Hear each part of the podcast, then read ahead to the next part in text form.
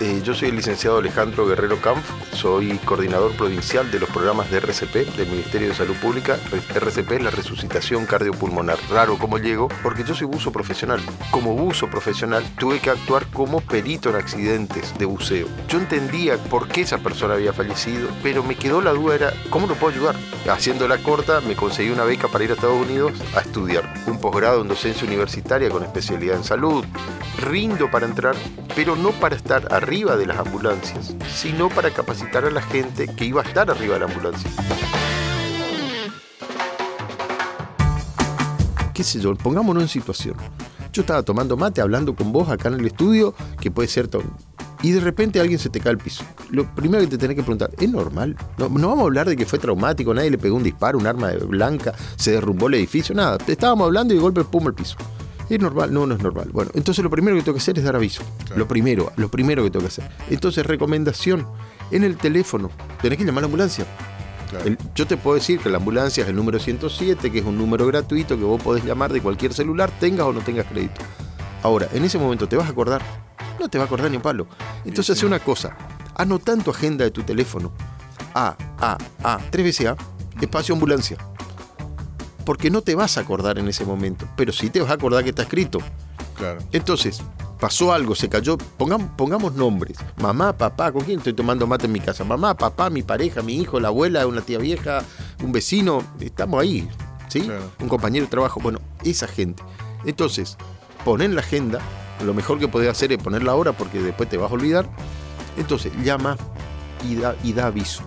El que te va a atender del otro lado es un operador telefónico Esther, por ejemplo, estaba hoy de guardia, y el mono, que serán los, dos operadores que están hoy, hoy de guardia en, el Servicio Público de Emergencia. en el 107. En el 107 de Posadas. Entonces, te van a atender alguno de ellos dos y te van a preguntar qué pasó. Te van a preguntar cuatro cosas. ¿Qué pasó? ¿Cómo pasó? ¿Cuándo pasó? ¿Qué puede hacer usted por ellos? O sea, ¿qué pasó? No sé, acá mamá se cayó. ¿Cuándo pasó? No, pasó hace cinco minutos. Pero la llamada no me entraba. ¿Cómo pasó? Y no sé, estábamos tomando mate y de repente se puso una galletita en la boca y, hizo, y, se cayó el piso. Y explicás qué pasó. ¿Usted qué está haciendo por ello? Y no, yo no me animo a tocarle. Listo, ya está. Ya, le diste un panorama al operador, operador telefónico donde en realidad vos le dijiste un montón de información. Claro. ¿Dónde pasó? O sea, en, mi casa, ¿dónde vive usted? Y yo vivo en el, no sé, en Fátima. ¿Y dónde vive? Y no me acuerdo la dirección porque estoy de visita, pero si usted entra por el por donde estaba el coso de transporte, después sigue largo, doble, hay unas escuelas ahí en la, segunda escalera, ahí, listo, ahí estoy. Entonces explicás y das lugares de referencia.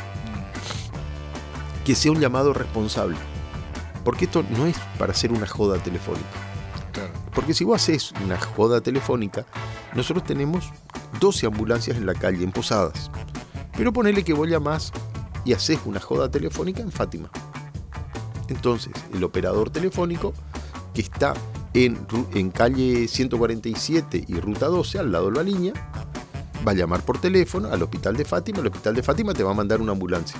Ah, Pero si en ese momento pasa algo real, eh, convengamos que esta primera llamada era una joda, si verdaderamente pasa algo real en Fátima, esa ambulancia no, no, La ambulancia no está.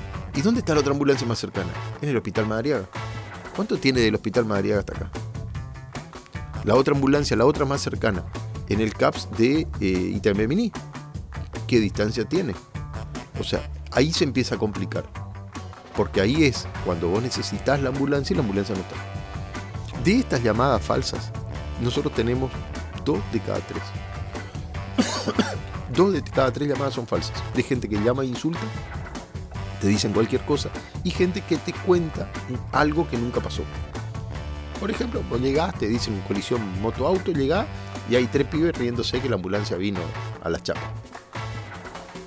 O sea, no pasa nada siempre y cuando en ese momento, en, digamos, esa parte de la ciudad que queda descubierta, porque una ambulancia fue a hacer una llamada, a, atender una llamada falsa, esa persona, digamos, vos no necesites algo, sino ahí tenés un problema. Porque en una persona, caemos de vuelta a esa persona que estaba comiendo una galletita y de repente se cayó al piso. Por cada minuto que pasa que deja de llegar sangre oxigenada al cerebro, las posibilidades que esa persona cuente el cuento van cayendo de un 10% por cada minuto. Por cada minuto que pasa, se muere un millón de neuronas. Quiere decir que pasan 120 segundos, nada, nada, 120 segundos no son nada. De cada 10 personas tiradas en el piso, 8 sobreviven y 2 están muertas. Y pasaron 2 minutos. Entonces, hay que hacer algo rápido. Llegado a los 4 minutos, o sea, hace 4 minutos que dejó de llegar sangre oxigenada al cerebro, las posibilidades que esa persona tirada en el piso cuente el cuento son del 60%. 4 están muertas, 6 están vivas. Pero ahí empieza otro problema. Vos habrás visto gente con la cara caída, cara caída, la mano colgando, arrastrando las piernas, hablando como si estuvieran alcoholizados. Estamos hablando de una CB. Pero que después mejoró, no sé si alguna vez lo viste. Sí, sí. Gente que tuvo una CB, que hablaba, parecía alcoholizado, pero después al tiempo, al, al año, año y medio, dos años, volvió a hablar bien. Gente que caminaba arrastrando una pierna, pero después mejoró. Bueno, ese es un daño cerebral transitorio. Ese daño cerebral pasa entre el minuto 4 y el minuto 6. Parado en el minuto 6, hace 6 minutos que, que- que pasó esto y nosotros hace más de 6 minutos que estamos hablando, las posibilidades que cuente el cuento cayeron al 40%. De cada 10, 6 están muertos. Y los 4 que quedan, quedan con lesiones de por vida.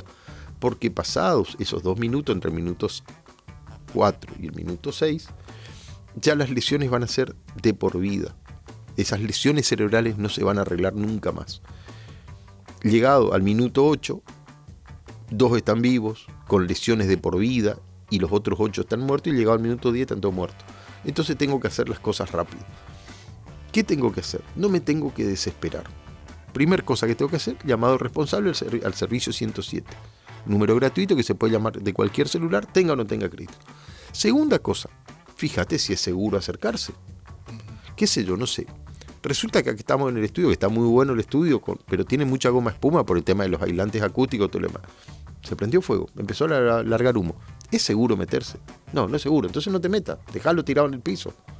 Porque si no, en vez de una víctima van a ser dos. Pero vamos fuera de un estudio. Estábamos en la calle. Resulta que una señora estaba pasando la calle, nadie la chocó, no, no la pegó un rayo, no- nada, se cayó al piso. Entonces, lo primero que tengo que hacer, llamar. Segunda cosa que tengo que hacer, es seguro acercarse. Y si yo me arrodillo al lado de la persona a ver qué le pasó, y yo no corto el tránsito, probablemente alguien que venga sin prestar atención nos atropella a los dos. Entonces, en el caso que caiga en la calle, lo primero que tengo que hacer es cortar el tránsito. No yo, delegar a otra persona. Fulano, por favor, corte el tránsito. ¿Sí? Venido al caso, qué sé yo, no sé, hay un montón de cables. Eh, hay cables, ¿puede tener corriente? Sí. Bueno, entonces lo primero que tenés que hacer es cortar la corriente. Tal cual. O sea, ese tipo de cosas. Que sea seguro acercarse. Estaban unos changos que estaban a los golpes. Ni hablar de que estaban con un garrote o con cualquier otra cosa. ¿Es seguro meterse? No, no es seguro, no te metas. La casa está prendiendo fuego. Es seguro, no te metas. Eh, chocó un auto, no te metas. O sea, sí el aviso responsable. Ahora bien, se cumplió la segunda condición. Es seguro, bueno, acércate a la víctima. Si podés, acércate por los pies para que la víctima te vea acercar. La víctima te vea acercar.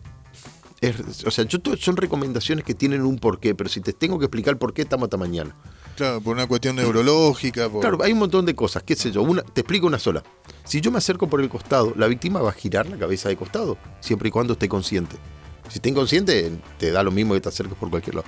Pero si la víctima está consciente y yo me acerco por acá, la víctima va a hacer esto. O sea, va a girar la cabeza hacia el lado que yo me acerqué. Ahora bien, cuando se cayó y está tirado en el piso, ¿se lesionó la columna cervical? No sé. Claro. Entonces yo lo estoy obligando a que haga un movimiento, que gire la cabeza, y yo no sé si tiene una lesión. Por eso me acerco por los pies, para que la víctima me vea acercarme, y yo le diga, quédate quieto. ¿no? Y con un poco de suerte lo hago, no va a mover la cabeza, porque me ve acercar. ¿Se entiende cómo es la historia? Claro. Bueno, todo, todo lo que yo te estoy explicando tiene un porqué atrás. Entonces te acercás por los pies. Si podés elegir, elegí la cabeza al lado izquierdo. Sea, lado derecho de la víctima. Sí. Arrodillate, las dos rodillas en el suelo. ¿Por qué? Porque lo de la cabeza al lado izquierdo también tiene su porqué, pero es largo de explicar. ¿Por qué las dos rodillas en el piso? Porque si viene alguien atrás que ve a, mamá tirada en el piso y te ve a vos arrodillado al lado, ¿qué va a hacer? Va a venir te va a decir, ¿qué le pasó a mamá? Y te va a sacudir. Porque esa va a ser la reacción que va a tener. Y si vos estás haciendo equilibrio porque no te querés ensuciar la punta de la rodilla de, tu vaquerito nuevo, y con todo seguridad te va a quedar arriba la víctima. Entonces la víctima está complicado, tirado en el piso, que no sé qué está pasando y vos le clavaste las dos rodillas en el pecho. Entonces esas cosas, digamos, no, no, no la compliquemos más. Apoyá las dos rodillas en el piso. Sí, sí. Hablale a la víctima, preguntale qué le pasó. Si lo conocés, lo llamás por el nombre, Juan, Pedro, María, Roberto, como se llame. Si no lo conocés, señor o señora, señora, ¿qué le pasó? Señora, respóndame. ¿Sí? ¿Qué sería lo mejor que pase? Que te responda. No, no sé qué pasó, me mareé, me caí. Mm, La respuesta común. El hecho que me responda, no sé qué pasó, me mareé, me caí, en varias opciones, como por ejemplo, que hace vieja, ¿no? tampoco no vino acá, estamos festejando, Claro. también te está contestando qué pasó. Te está contestando qué pasó. Distinto es que vos le preguntes cómo se llama. Si vos no sabés cómo se llama, te dice Juan y se llamaba Pedro y vi, para vos es Pedro. Porque no sabés quién es. Entonces le preguntás qué pasó. Bueno, te- vamos a decir que te contesta. Te contestó, quiere decir que está respirando. Porque si no, no podría emitir sonido.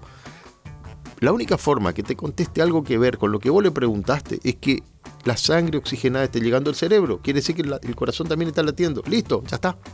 Respire y le late el corazón. Y yo lo único que hice fue preguntar qué le pasó.